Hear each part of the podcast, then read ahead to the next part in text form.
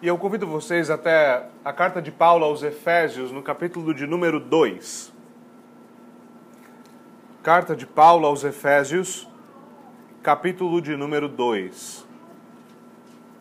Nós continuamos com, as nossas, com a nossa série de exposições em Efésios e nós retomamos hoje então o nosso texto de onde nós o deixamos no último domingo.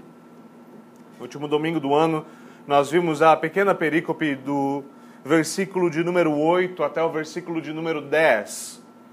E hoje, então, com a graça de Deus, nós retomamos esse capítulo para, um trecho um pouquinho maior desta carta. Eu convidaria, eu convido vocês a tomarem atenção para Efésios capítulo de número 2, do versículo 11 até o versículo de número 18. Vou fazer a leitura deste texto e Peço que vocês o acompanhem com atenção e com fé. Assim diz a palavra do Senhor. Portanto, lembrem-se de que anteriormente vocês eram gentios por nascimento e chamados incircuncisão pelos que se chamam circuncisão, feita no corpo por mãos humanas, e que naquela época vocês estavam sem Cristo separados da comunidade de Israel, sendo estrangeiros quanto às alianças da, da promessa, sem esperança e sem Deus no mundo. Mas agora, em Cristo Jesus, vocês que antes estavam longe foram aproximados mediante o sangue de Cristo. Pois Ele é a nossa paz, o qual de ambos fez um e destruiu a barreira, o muro de inimizade, anulando em seu corpo a lei dos mandamentos expressa em ordenanças.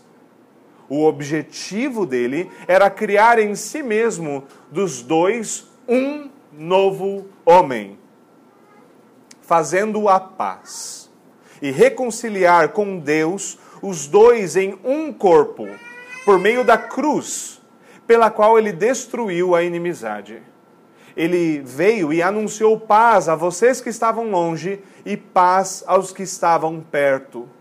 Pois por meio dele, tanto nós como vocês temos acesso ao Pai por um só Espírito. Amém.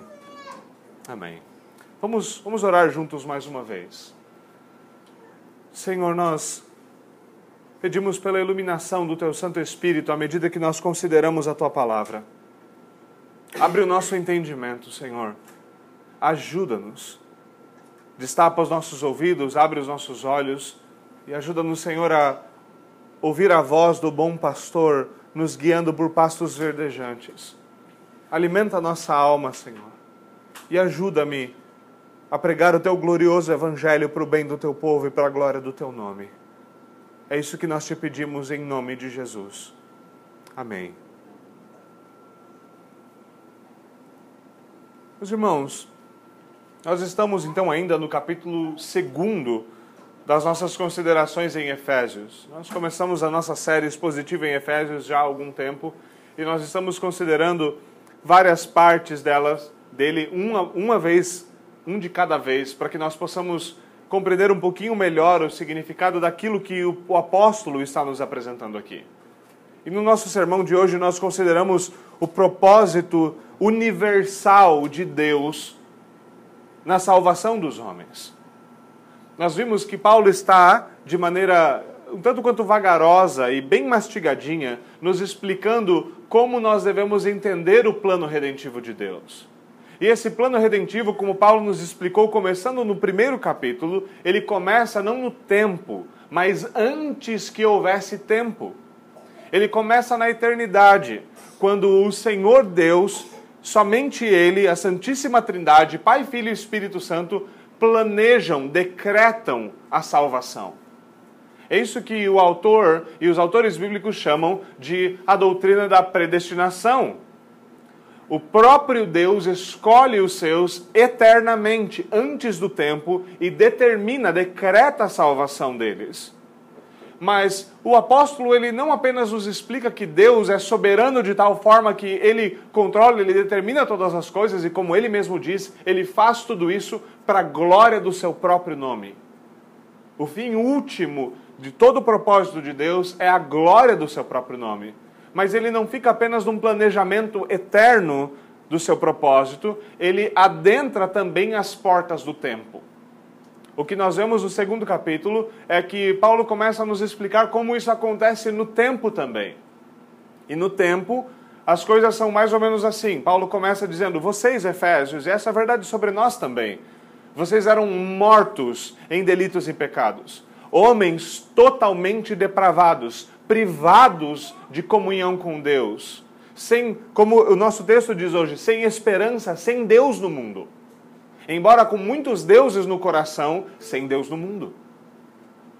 E então, pela graça de Deus, ele irrompe as nossas trevas, ele destapa os nossos ouvidos e nos chama poderosamente à salvação pela sua graça. E Paulo enfatiza então a obra da graça no tempo, executando o plano eterno de Deus. Ele diz: pela graça vocês são salvos. E isso acontece por meio da fé, mas ainda aí na fé, isso não vem de nós, é dom de Deus. Esse foi o ápice do ensino de Paulo, da doutrina de Paulo, no nosso, no, no, no nosso texto anterior. Agora, Paulo pega dessa realidade dos Efésios, de uma realidade que é um tanto quanto pessoal, é, ela é uma realidade para cada um de nós, e ele começa a falar que o objetivo de Deus não é apenas redimir indivíduos separados, mas redimir indivíduos num corpo e formar um novo homem, um novo corpo a partir daqueles que o Senhor está remindo. Como eu tenho enfatizado algumas vezes, meus irmãos, Ele está fazendo todas as coisas novas. E para isso, então, Ele redime homens para fazer um novo homem. E é esse o ponto de Paulo, então, à medida que nós caminhamos nesse novo texto. O propósito universal de Deus é glorificar a si mesmo por meio da redenção de pecadores e da comunhão desses pecadores em um só corpo, a igreja de Cristo feita de judeus e feita de gentios.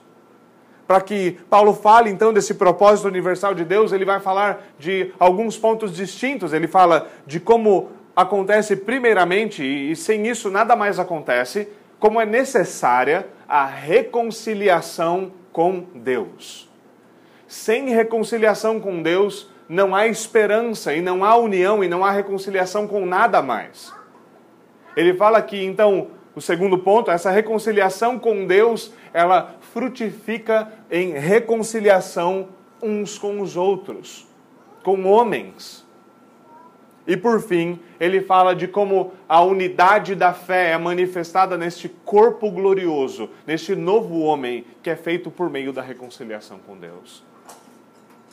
Paulo adentra o nosso texto e nós começamos as nossas considerações hoje atentando para o versículo de número 11. Veja o que ele diz. Ele começa com um portanto, ele está, ou, é, ele está de certa forma concluindo. Ele apresentou um argumento, ele concluiu esse argumento e agora ele está dizendo: veja, em face disso, uma vez que o que eu disse aqui é verdadeiro e uma vez que isso aqui é verdade, agora nós temos que considerar essas coisas. Isso é a conclusão, isso são os efeitos de crermos em tais coisas. Ele vai adiante dizendo então, portanto, lembrem-se, tragam à mente, recobrem a memória, que anteriormente vocês eram gentios por nascimento, chamados de incircuncisão pelos que se chamam circuncisão, feita no corpo por mãos humanas o que Paulo está falando aqui é de algo que era uma tensão bastante viva nos dias do Novo Testamento. A tensão entre judeus e gentios. Uma tensão que vem de muito tempo, do Antigo Testamento, e devemos lembrar uma tensão que o próprio Deus havia colocado para funcionar como um pedagogo, como um professor, nos ensinando sobre coisas extremamente importantes. Como vimos hoje pela manhã, a circuncisão é um sinal que o próprio Deus entregou para o seu povo.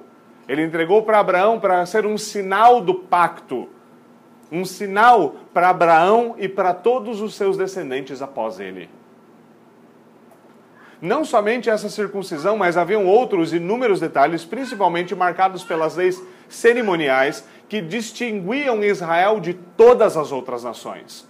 Eles tinham uma dieta diferente de outras nações, eles tinham uma lei, um sistema judiciário diferente de outras nações. Eles tinham rituais e práticas completamente distintas e o Senhor continuamente enfatizava: vocês não vão viver como aqueles que estão ao redor de vocês. Eu sou o Senhor, eu sou o Deus de vocês e vocês não têm nada que ver com ímpios.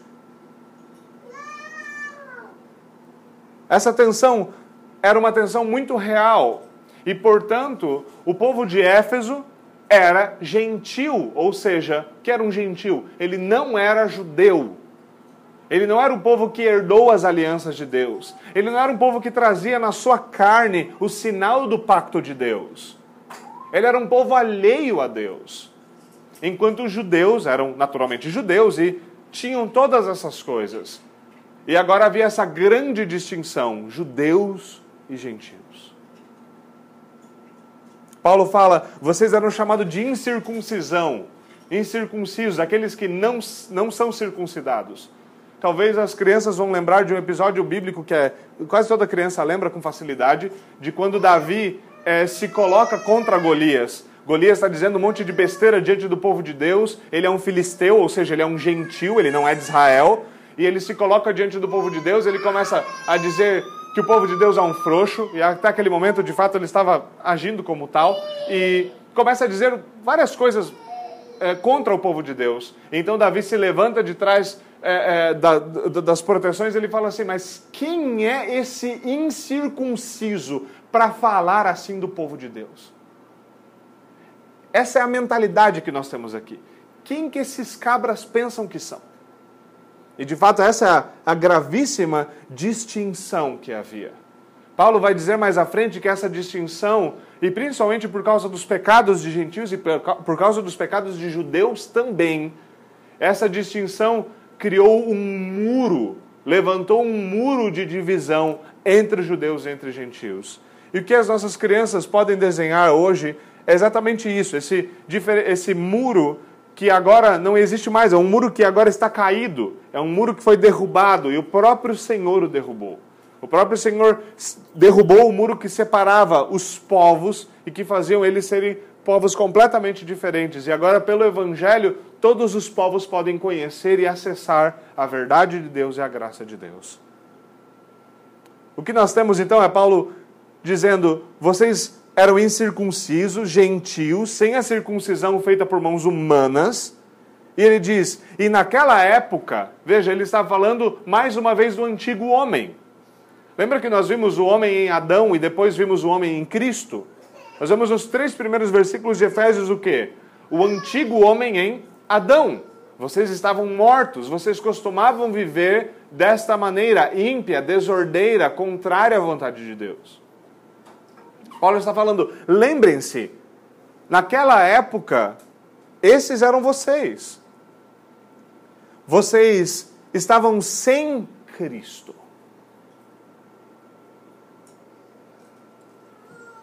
Esse talvez é o ponto central daquilo que Paulo fala aqui. Vocês estavam sem Cristo. E tudo que vem depois é consequência de estar sem Cristo. Nós vamos lembrar, por exemplo, como a nossa carta começa falando de que nós temos todas as bênçãos espirituais das regiões celestiais em Cristo. De como nós somos eleitos em Cristo de como tudo que nós temos é em Cristo. E que sem Cristo, portanto, todas estas coisas não nos pertencem. E Paulo vem e nos diz: lembrem-se que outrora vocês estavam sem Cristo. Sem Cristo. Ele diz: vocês estavam, portanto, separados da comunidade de Israel, da comunidade do povo de Deus. Vocês não tinham uma família em comum na paz de Cristo. Vocês não tinham uma comunidade do pacto. Vocês eram estrangeiros quanto às alianças da promessa. O que ele quer dizer como estrangeiros? Vocês estavam alheios às promessas de Deus feitas no pacto de Deus.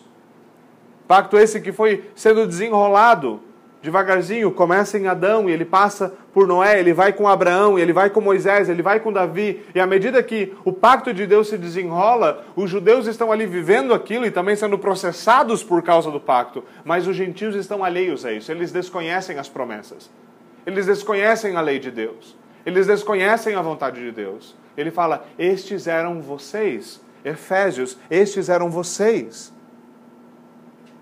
sem esperança isso é que a ausência das promessas do pacto deixa um homem. Um homem sem as promessas de Deus é um homem que não tem esperança. Um homem que tem a sua esperança apenas nesta vida é um homem que não tem esperança. E somente em Cristo há esperança para esta vida e do porvir. É o próprio apóstolo que nos diz, meus irmãos, sem a ressurreição dos mortos, se a nossa esperança é somente para essa vida, nós somos os mais miseráveis de todos os homens. O que Paulo está dizendo aqui? é, Efésios, vocês eram miseráveis, sem esperança. Sem esperança. E sem Deus no mundo. O que ele quer dizer com sem Deus no mundo é algo que nós precisamos considerar. Por que sem Deus no mundo? Bom, de fato, como eu já comentei com vocês, os efésios eram um povo bastante religioso. Não era um povo sem Deus. Eles tinham deuses. Nós ouvimos da própria Escritura falando que eles adoravam a Diana dos Efésios. E a verdade é que Diana não era nem sequer um deus, mas ela era um monstro. Para aqueles de vocês que já viram a imagem, sabem do que eu estou falando. Ela era uma mulher com, cujo ventre era cheio de seios pendurados. Ela é uma, uma visão horrível. E era aquilo que os efésios adoravam, e muitos dos efésios viviam de fazer artefatos para adoração e para o templo de Diana. Todo homem, não só os efésios, tem seus deuses. Como disse o grande reformador, o coração do homem é uma fábrica de ídolos. Nós o fazemos tão rápido, nós, tão, tão rápido quanto pode, podemos. Nós gostamos de idolatrar, nós somos seres adoradores necessariamente. Homens adoram. Nós não somos apenas homens com conhecimento, mas nós somos feitos para adorar e nós adoramos. Mesmo aqueles que dizem não crer em Deus, muitos deles adoram a sua própria, o próprio fato de que eles não creem em Deus. Eles se voltam para a ciência, eles não acendem as suas velas, mas o seu coração se prostra. Quantos adoram a luxúria e adoram todos os outros tipos de coisa? Quantos adoram a televisão, ou adoram os prazeres, ou adoram qualquer outra coisa? Nós temos essa facilidade, mas isso não quer dizer que nós temos Deus e esperança. Homens sem Cristo, homem a parte, homens a parte do pacto de Deus, são desesperadas criaturas procurando por algo para adorar e que vão queimar junto com os seus ídolos por causa da sua rebeldia. Quão grave é isso? O ponto do homem não é que ele não é religioso, mas que ele prefere se prostrar diante de um monstro. E por monstro aqui eu não digo a Diana dos Efésios. O monstro, o principal monstro cujo homem é sempre disposto a adorar, é o seu próprio umbigo. Nenhum de nós iria conscientemente para um templo cuja grande estátua fosse uma escultura do seu próprio umbigo. Nenhum de nós levaria as nossas ofertas e as nossas velas, acenderia e se prostraria diante dessa visão um tanto quanto esquisita. Mas todos nós somos propensos e inclinados a adorar a criatura ao invés do Criador. Paulo fala: lembrem-se, esses eram vocês. Mais uma vez, o apóstolo nos lembra de quem somos e quão importante isso é para o nosso coração. Que por causa do nosso orgulho adora a si mesmo e gosta de voltar a si mesmo pensando mais do que lhe é próprio. Quão errados são os verdadeiros cristãos quando eles dizem que algo depende deles, que eles fizeram algo que eles podem gloriar-se em si mesmos. Quão incoerente é um cristão orgulhoso. Que mensagem mais confusa é um cristão que se orgulha de si mesmo e pensa demais de si mesmo. Quantas vezes a Escritura nos enche de motivos para que nós não caiamos nesse erro e nós ainda assim tropeçamos exatamente nele. Paulo nos diz: lembrem-se, outrora esses eram vocês. Mortos em seus delitos e pecados, estes eram vocês. Sem esperança, sem Deus no mundo. Isso era um discurso bastante duro e pesado para os Efésios, com certeza, se ele parasse por aí. Esse seria um discurso de fato muito massacrante para eles se fosse só isso. Esses são vocês, Efésios. E essa seria também uma mensagem por demasiada dura para nós hoje. Ouvir vocês, irmãos, aqui congregados nessa igreja, estes são vocês. Mas Paulo não diz estes são vocês, é estes eram vocês. Lembrem-se que estes eram vocês. Mas lembrem-se também que houve uma divina intervenção para que esta situação mudasse. E que sem a intervenção divina, esta ainda seria a nossa situação. Mais uma vez, ele diz, como nós vimos no contexto anterior, ele disse: Mas agora, em Cristo Jesus. Eu chamo a nossa atenção mais uma vez para em Cristo. Ele está dizendo: vocês eram assim, mas agora unidos a Cristo pela fé. Mas essa era a situação de vocês. Mas agora que pela fé vocês foram unidos ao Cristo Jesus, isto lhes é passado. Agora em Jesus Cristo, nele, nele, vocês que antes eram alheios, vocês que antes estavam longe, é o que ele diz, foram aproximados. O que ele quer dizer com estavam longe? Num certo sentido, é um tanto quanto geográfico. Aqueles que estavam fora de Israel, longe geograficamente. Aqueles que de fato não conheciam, que eram de fora e não sabiam o que estava acontecendo dentro de Israel, no relacionamento de Israel com Deus. Vocês talvez lembrem-se de como o apóstolo Pedro fala: a, é, a promessa é para vocês, para os seus filhos e para aqueles que estão longe, para todos quantos o Senhor Deus chamar. Quem que eram aqueles que estavam longe? Eram os gentios. E aqui ele diz: vocês que estavam longe agora foram aproximados. Vocês que outrora não podiam achegar-se ao Deus Santo de Israel, agora podem achegar-se. Vocês que outrora não tinham Deus e não tinham Cristo, agora vocês têm a Santíssima Trindade.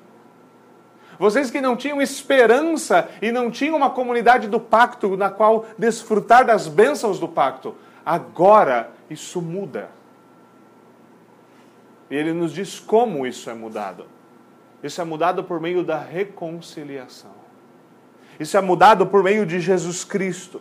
Ele diz isso acontece mediante o sangue de Jesus Cristo por causa dele, da sua obra, do seu sacrifício. Porque por meio dele os nossos pecados são perdoados e então o livre acesso nos é dado.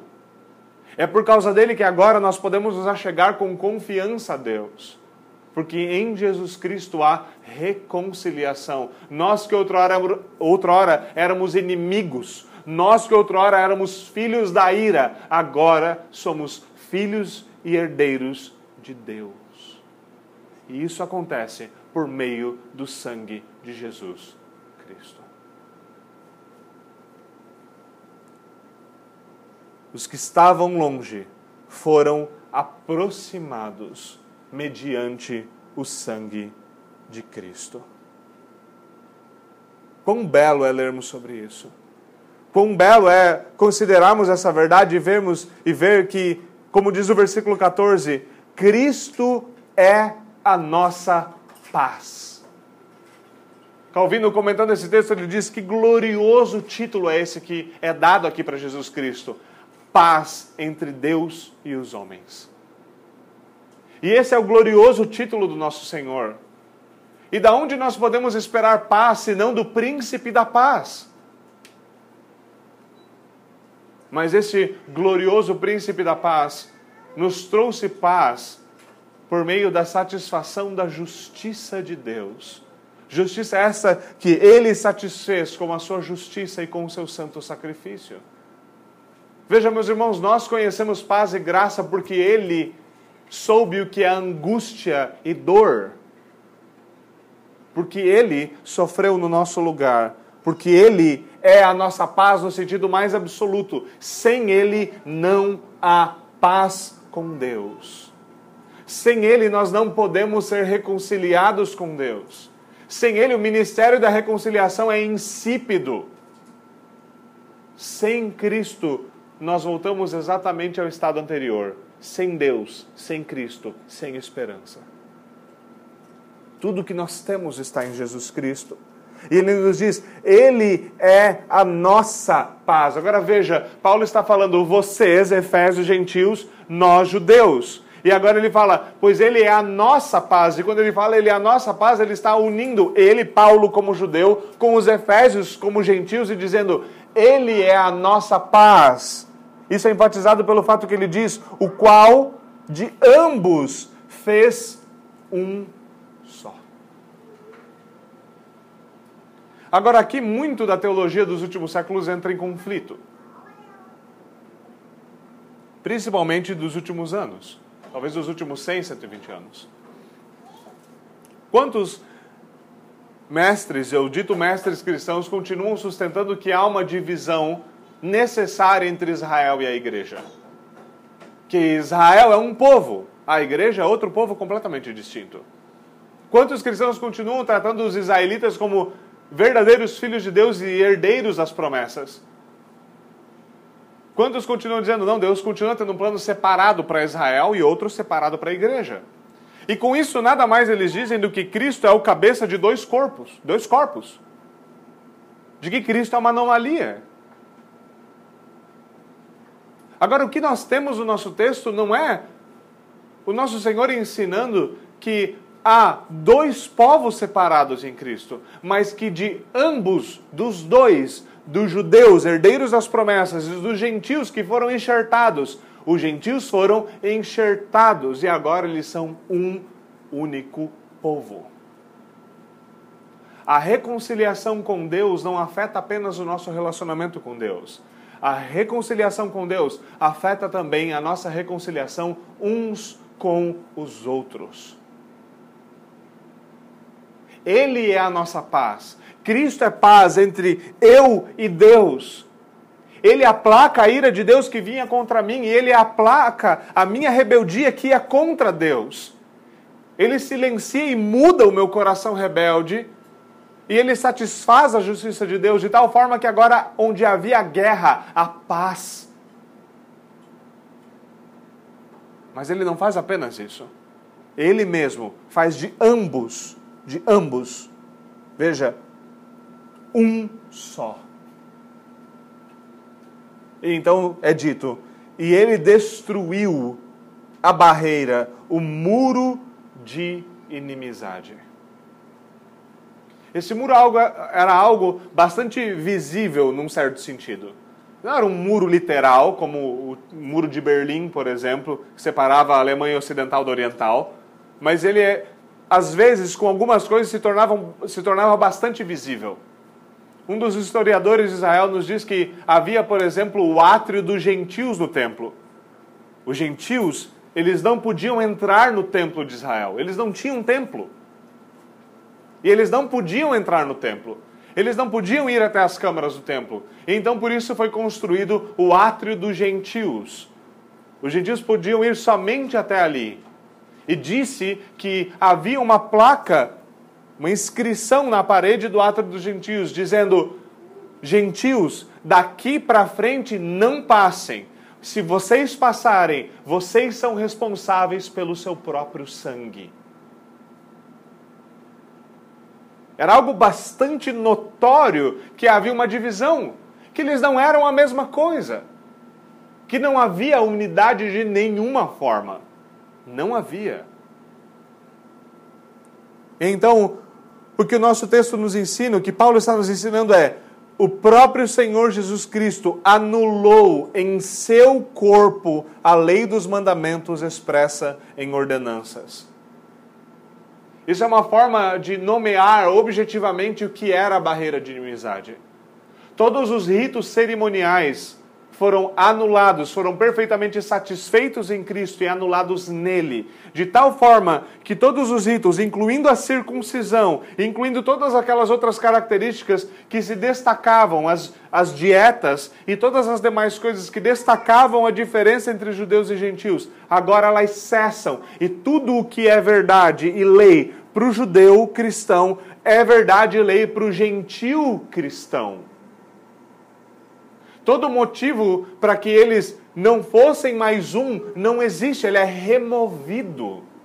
E a bênção de Abraão, a promessa dada ao nosso pai, é cumprida.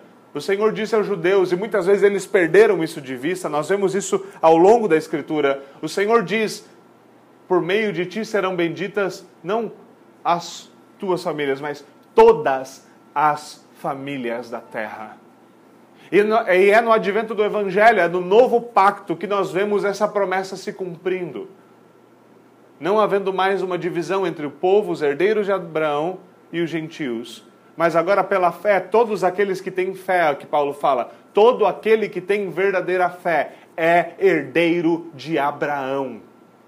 E em contraste, ele diz: nem todo israelita é verdadeiramente um israelita, mas somente os que são pela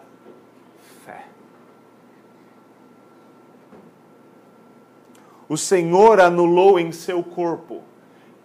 O Senhor morreu para desfazer esta paz, para desfazer esta inimizade estabelecer a paz. Desculpe. O Senhor estabeleceu essa paz pelo seu próprio sofrimento, pelo, pela satisfação da justiça. Ele mesmo fez isto. O objetivo dele, Paulo mesmo diz, o objetivo dele era criar em si mesmo, dos dois, um novo homem, fazendo a paz. Paulo não fala isso ainda tem de ser feito. Paulo fala isso foi feito, está realizado. E a igreja é uma grande manifestação da paz entre os homens. A igreja é a grande manifestação da reconciliação com Deus e da reconciliação uns com os outros. Às vezes a gente não para para pensar isso, mas você percebe que praticamente todas as igrejas do Brasil são praticamente compostas apenas de gentios. Que aquilo que Paulo fala aqui se aplica diretamente a mim e a você. Que você é um gentil. Você era aquele que Paulo estava narrando quando ele disse: Você era um incircunciso, você não tinha Deus, você não tinha Cristo, você não sabia bolhufas dos pactos de Deus. Você era completamente alheio a todas essas coisas. Outrora você não saberia nem do que, que eu estou falando. Mas por causa de Jesus Cristo, nós somos enxertados no seu próprio corpo e feitos um novo homem nele.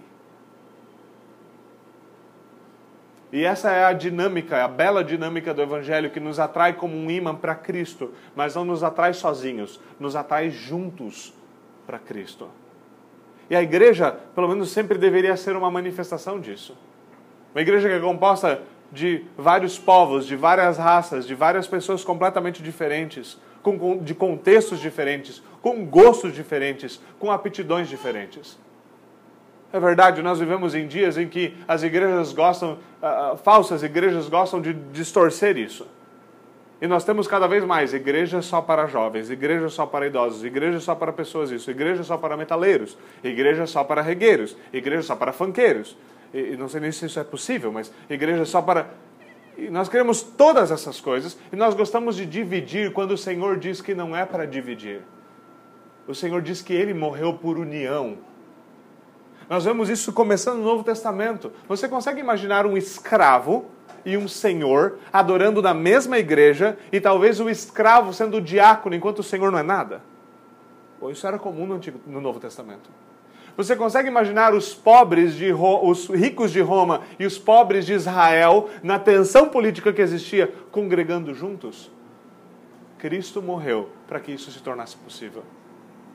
Hoje nós gostamos de falar de igrejas elitizadas e igrejas de pobres. Nós temos até teologia para pobre agora. A teologia da libertação, a teologia da missão integral. Mas o Evangelho fala para aquele que é farto e para aquele que é pobre. Fala para aquele que é preto, amarelo, azul e colorido. O Evangelho fala para todos nós. Porque o problema que o Evangelho trata é o problema de todos nós, de todos os herdeiros de Adão. O problema de pecado e rebelião contra Deus. Rebelião essa que nos coloca em inimizade com Deus e inimizade com os homens. E é o Senhor quem nos liberta de tudo isso. Por isso nós jamais deveríamos ter essa visão. Nós deveríamos nos alegrar em ver na igreja isso sendo manifestado. Em ver aqueles de mais idade, de menos idade. De ver aqueles com mais estudo, com menos estudo, com mais recursos, com menos recursos. Aquele mais clarinho e aquele mais escurinho. Ver aquele que pensa às vezes de formas diferentes, que vem de tradições diferentes, de famílias completamente distintas. Pessoas que outrora não teriam um motivo sequer para terem comunhão, mas agora se amam por causa do Evangelho de Cristo Jesus. Mas isso só é possível por meio da reconciliação com Deus. Nós podemos olhar para, próprio, para os próprios casamentos que nós temos no dia de hoje. E o que nós temos? E muitas pessoas querem, de alguma forma, se chegar perto da fé cristã para que o seu casamento seja melhorado e aí eles fogem pela primeira janela que eles veem. Eles querem reconciliação com os homens, mas eles não querem se reconciliar com Deus. Mas isso não é possível. O nosso coração é rebelde e inimigo do bem. O nosso coração não cumpre a lei de Deus que nos ordena ame o seu próximo. E ele não pode amar o seu próximo porque ele não ama Deus. Por isso, todas as propostas que nós temos na nossa era são propostas estapafúrdias. Todo o nosso papo de afirmação daqueles que são diferentes. E a luta pelas minorias. E todas essas coisas que tentam dizer não, a gente tem que aceitar os grupos. Como é que a gente vai aceitar? Vamos mostrar que eles são completamente distintos. Vamos dar a eles leis específicas. Vamos dar cotas. Qual outro jeito de mostrar que nós somos iguais, se não dizer que eles são menos capazes, não é mesmo? E quantos cristãos têm sido engambelados por filosofias vãs que se opõem ao conhecimento de Deus?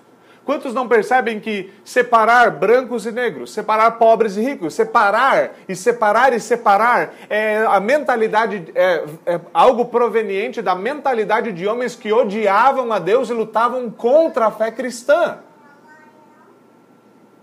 Quem dera isso fosse a opinião de um pregador ou outro, é fato, é o que é defendido por homens que hoje em dia são exaltados.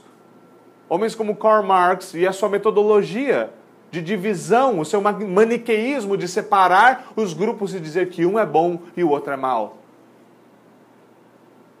E quantas vezes nós compramos essa bagatela? Quantos de nós, às vezes, apoiam imoralidade baseado nisso? Um exemplo bem pequeno para a gente mastigar depois. Quantas vezes a gente endossa que as autoridades roubem dos que têm para dar para os que não têm, baseado numa falsa distinção entre os homens? O nosso Senhor Jesus Cristo não morreu por isso. O nosso Senhor Jesus Cristo disse: pobres e ricos vão congregar juntos. E eles vão servir ao Senhor juntos. E quando houver um que está em necessidade, seja o pobre, seja aquele que outra hora não era pobre, o Senhor mesmo instituiu a diaconia para que essas pessoas possam ser ajudadas e servidas e elas possam crescer. E isso vai semear verdadeira unidade. O Senhor é que nos ensina a estar satisfeito com o que nós temos e com o que nós somos. E é somente em Cristo que nós encontramos satisfação. E então nós conseguimos viver com diferenças. É olhar para o irmão que tem muito mais que eu e para o irmão que tem menos que eu e ser satisfeito com o que eu tenho é olhar para mim, para as minhas próprias características e saber que eu posso estar satisfeito, não porque eu sou alguma coisa, mas porque eu estou unido a Jesus Cristo e Ele é tudo o que nós precisamos. Mas mais uma vez, reconciliação com os homens só é possível por meio de reconciliação com Deus. Reconciliação com os homens é fruto da reconciliação com Deus. A igreja tem a verdadeira mensagem de unidade para os povos. Não adianta todos esses, esses é, é, é, moderninhos que nós temos cantando Imagine e dizendo: imagine as pessoas tudo feliz. Imagine um dia no qual todos nós vamos desprezar a religião, vamos desprezar todas essas coisas e apenas nos unir. Para quê?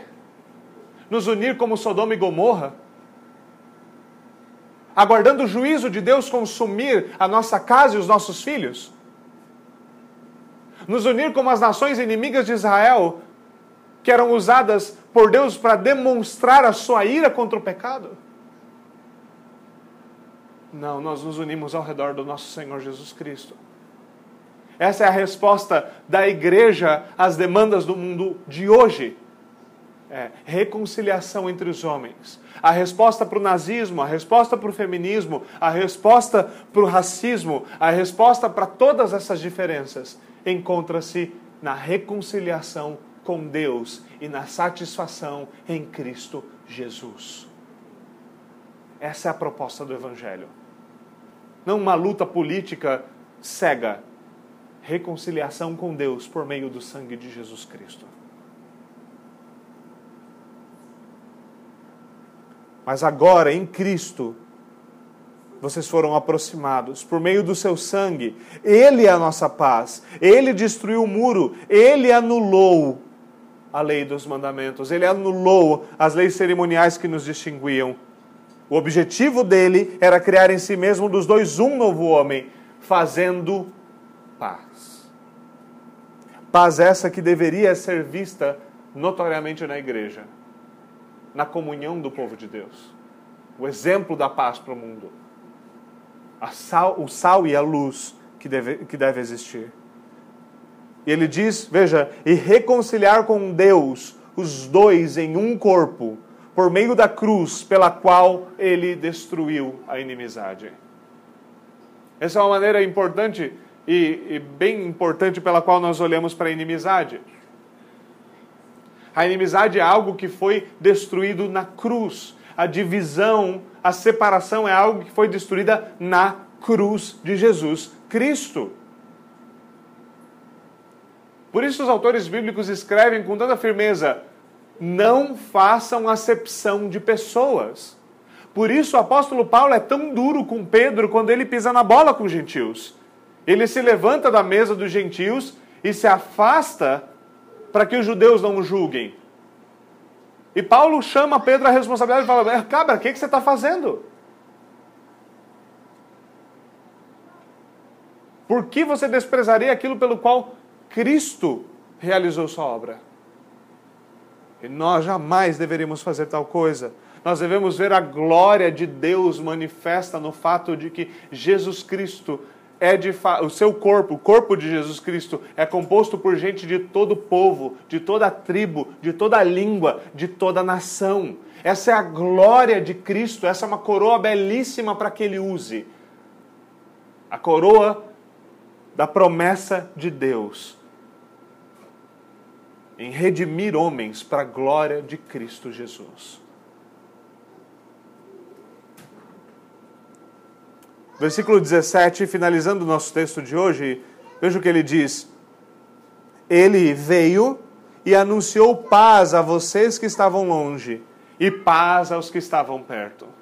Esse versículo é muito importante para que nós não, por um momento, pensemos que os gentios estavam em maus lençóis, mas com os judeus estava tudo bem. Não. Veja, se nós voltarmos para o começo do capítulo 2, ele começa dizendo assim: vocês estavam mortos vocês estavam mortos. Vocês seguiam o espírito desse mundo. Mas no versículo 3, o que ele diz? Anteriormente, todos nós também vivíamos entre eles, satisfazendo as vontades da carne.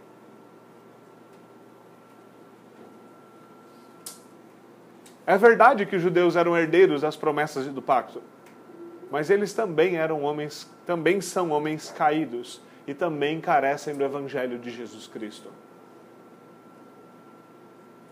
Você quer mesmo amar uh, o povo que vive em Israel, o povo que se chama hoje judeu, pregue a eles o evangelho. Se você quer amar o povo que se chama gentil, os pagãos, pregue a ele o evangelho. E é esse o papel da igreja. A igreja, com a sua missão, a igreja, com a sua pregação, continua trabalhando para que esta glória aqui dita seja manifesta. Para que o propósito universal de Deus seja alcançado e ele seja glorificado em toda a terra, entre todos os povos. Não lembro quem dizia, mas havia um antigo missionário que ele a visão dele do mapa mundo era basicamente essa. Ele, o mundo era dividido entre povos que não conheciam o Evangelho, povos que conheciam o Evangelho e povos que não conheciam o Evangelho. Então, a sua narrativa é de que um cristão basicamente não era nada mais do que um homem que andava por lugares falando assim: o Senhor não é adorado lá, então eu vou para lá, até que o Senhor seja adorado lá. Dizem que William Carey ele ia marcando o mapa, então ele ia ensinando, ele era tutor de geografia, ele colocava um mapa mundi que ele tinha feito com couro, ele era sapateiro, ele fez com couro dos sapatos que ele produzia, ele fez um mapa mundi. Então ele ensinando os países do mundo, ele ia dizendo: pagão, pagão, pagão. E seu desejo era o quê? É que onde havia trevas, missionários, pregadores pudessem ir, para que então o Senhor pudesse ser adorado. Para que em todos os lugares o Senhor seja adorado por todo por todos os povos, por todos os povos. Ele veio e anunciou paz a vocês que estavam longe e paz aos que estavam perto. Pois por meio dele, por meio dele, é por eficácia dele, que tanto nós, judeus, Paulo, quanto vocês, gentios, efésios, nós temos acesso ao Pai por um só Espírito.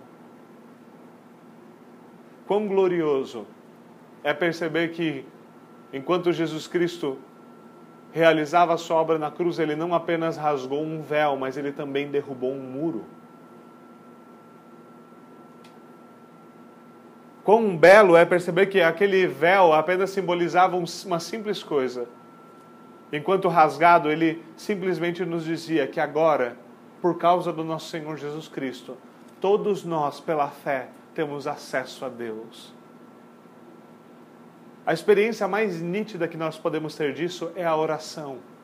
A oração, como o nosso próprio Senhor nos ensinou, é saber que onde quer que nós estejamos, não tem mais templo. É saber que, independente da sua etnia, não tem mais diferença. Não existe mais diferença entre judeu, escravo, grego, cita. Não tem mais diferença. É saber que em qualquer lugar homens podem levantar mãos santas, dobrarem os seus joelhos e irem diretamente à presença de Deus, simplesmente por um Pai nosso que estás nos céus. É saber que nós temos acesso a Deus pela oração. E que nós, os judeus convertidos, os gentios convertidos, todos aqueles que têm verdadeira fé em Cristo, estamos, estamos unidos uns aos outros e temos livre acesso a Deus é saber que não há mais necessidade nenhuma para divisões, para distinções e para inimizade. Algumas vezes, no campo missionário, muitos, muitos pastores e missionários encontram isso e veem isso de maneira prática. Há uma história famosa de um missionário que estava numa tribo, eu não sei exatamente aonde essa tribo se encontrava, e essa tribo vivia entre diferentes tribos pelos nomes, eu diria que elas eram africanas. Uma tribo era chamada Ngoin, a outra Timbuca e a outra Sanga. E essas tribos eram inimigas, e em especial a tribo dos Ngoin, elas basicamente tinham um dia em que elas decidiam, eh, eles diziam, nós vamos sangrar as nossas lanças.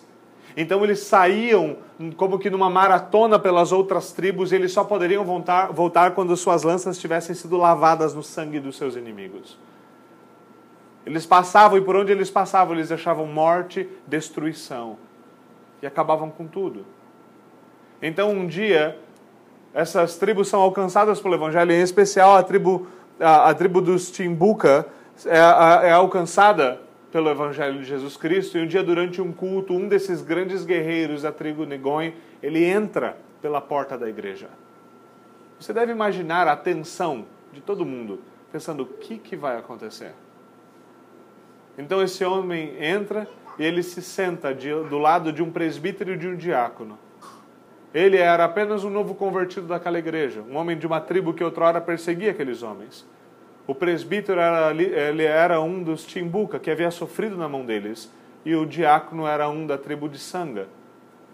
E naquele lugar onde outrora havia sangue e destruição, por causa do evangelho de Jesus Cristo, agora havia verdadeira paz.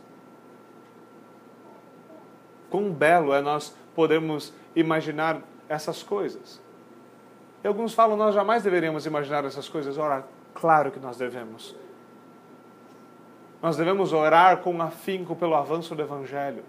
Nós devemos orar com afinco para que nos lugares onde não há paz, haja paz. Para que a luz do Evangelho brilhe e dissipe as trevas.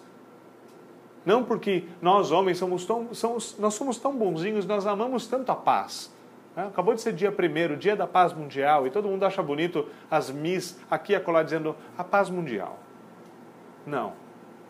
É porque nós sabemos que a paz flui diretamente de uma cruz, na qual outrora sofrimento somente podia se encontrar. É saber que essa paz manifestada entre os homens é fruto da paz com Deus. É saber que esse é o fruto do verdadeiro Evangelho e, principalmente, que a glória de Cristo é manifesta nesse novo homem que se forma de todo o povo, de toda a tribo, que agora é reconciliado com Deus e que tem paz, não somente com Deus, mas tem paz uns com os outros.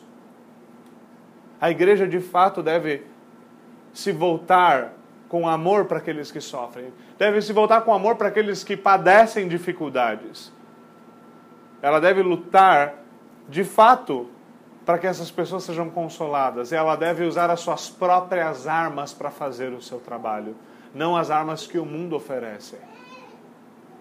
Nosso discurso não deve ser apenas um discurso, mas de fato nós devemos lutar pela verdade, sabendo que o que o Senhor comprou para nós é verdadeira paz entre Deus e os homens. É saber que há reconciliação com Deus é saber que há reconciliação com homens. E por causa dessa reconciliação, verdadeira unidade é possível. Mas a única unidade possível é em torno do Evangelho de Jesus Cristo. Meus irmãos, é lá que se encontra a nossa unidade. E é para isso que nós devemos trabalhar com esforço e com afinco para a glória de Deus, para que esse novo homem seja cada vez mais forte e glorioso para que o nosso Senhor Jesus Cristo veja o fruto do seu glorioso trabalho e fique cada vez mais satisfeito. Vamos até o Senhor em oração. Senhor, nós te damos graças. O Senhor é bom e nós podemos ver a tua bondade, Senhor, manifestada em tudo aquilo que nós consideramos hoje. Senhor, nós devemos nos lembrar dessas coisas, não lembrar apenas que outrora nós éramos perdidos e chafurdar nas más memórias, mas lembrar que o Senhor nos redimiu, que o Senhor nos reconciliou com Deus, que o Senhor nos reconcilia uns com os outros, que o Senhor estabelece paz e que o Senhor nos dá verdadeira unidade. Que tudo isso depende do Senhor e do teu glorioso Evangelho. Por favor, Senhor, aplica a tua palavra ao nosso coração e nos ajuda a buscar verdadeira unidade verdadeira paz, nós possamos nos deleitar no Senhor. Por favor, Senhor, é o que nós oramos em nome de Jesus. Amém.